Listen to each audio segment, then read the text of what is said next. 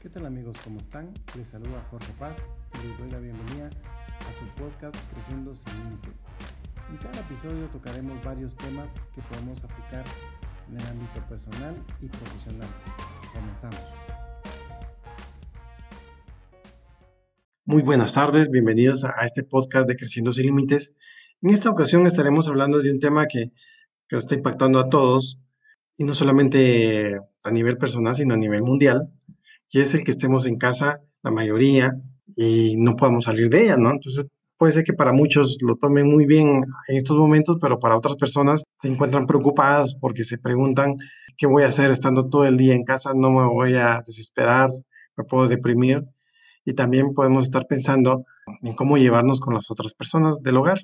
Hay, hay unos chistes que salen en las redes y, dicen que he descubierto a una persona que dice ser mi esposo o mi esposa, ¿no?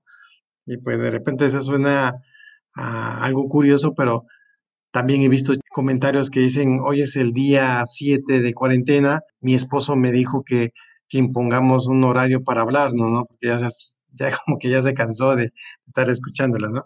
Entonces, eso también es muy importante, cómo llevarnos bien con los demás. Y estas preocupaciones pues son bastante válidas y estaremos hablando de algunos tips para poder sobrellevar esta situación. También tenemos que enfocarnos qué es lo que queremos. Obviamente ya hemos hablado de esos objetivos de poder eh, sobrellevar el, estar todo el día en casa, poder llevarnos bien con los demás, pero también hay otros objetivos. Por ejemplo, el hacer ejercicio. Si estamos trabajando remotamente, pues mantener nuestro rendimiento, nos mantengamos muy bien con los demás. También podemos mantenernos positivos, mantener la calma, eh, trabajar en ello y sentirnos muy bien emocionalmente. Ahora bien, ¿cómo podemos hacer nosotros para hacer todo eso? Pues bueno, primero tenemos que dejar de estar pensando en los temas negativos y comenzamos a ocupar nuestro tiempo en varias actividades.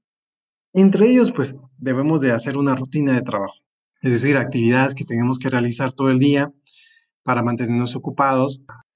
Por ejemplo, no necesariamente son estos los únicos actividades que puedes hacer, puedes hacer mucho más, y es mantenernos en cama hasta cierta hora.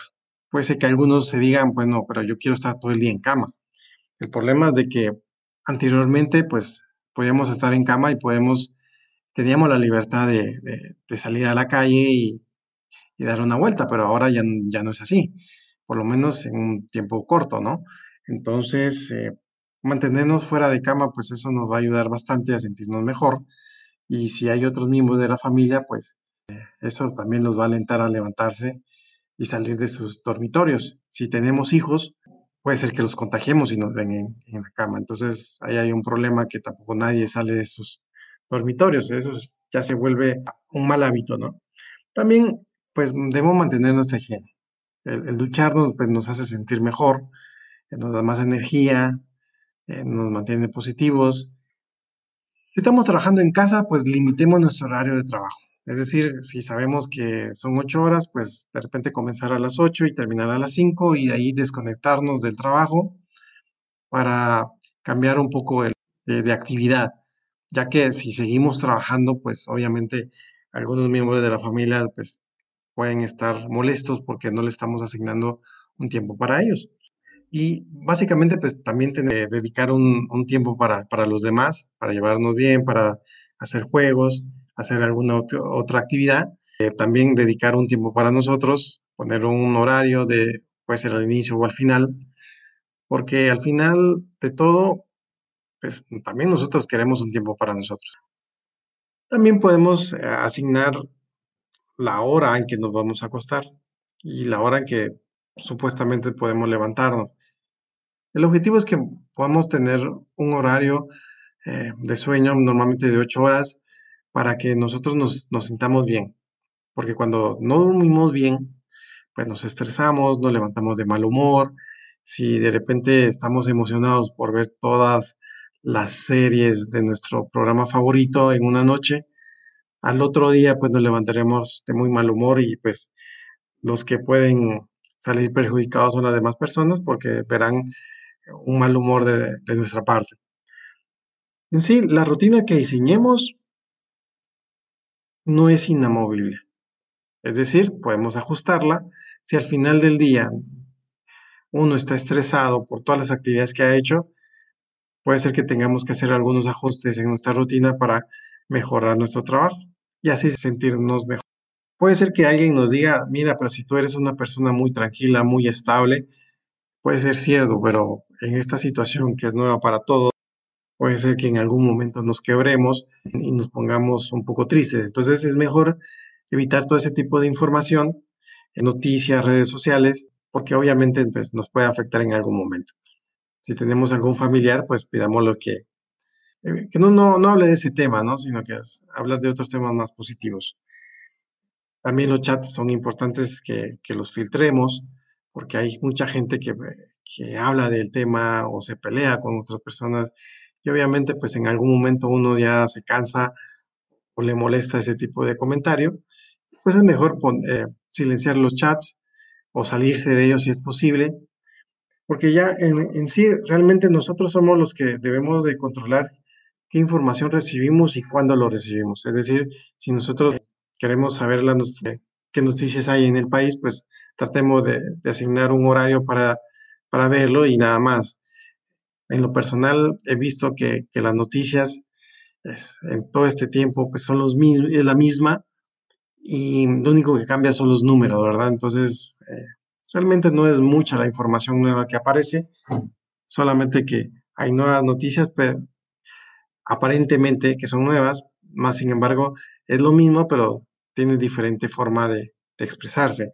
También los mensajes escritos son un poco impersonales, por lo cual si nosotros enviamos un chat y tal vez quiere decir algo y no está bien escrito, puede ser que la otra persona no esté de buen humor y lo tome como una ofensa o algo negativo en nosotros y se enojen. Eh, por lo cual también nosotros debemos de evitar ser portadores de mensajes negativos.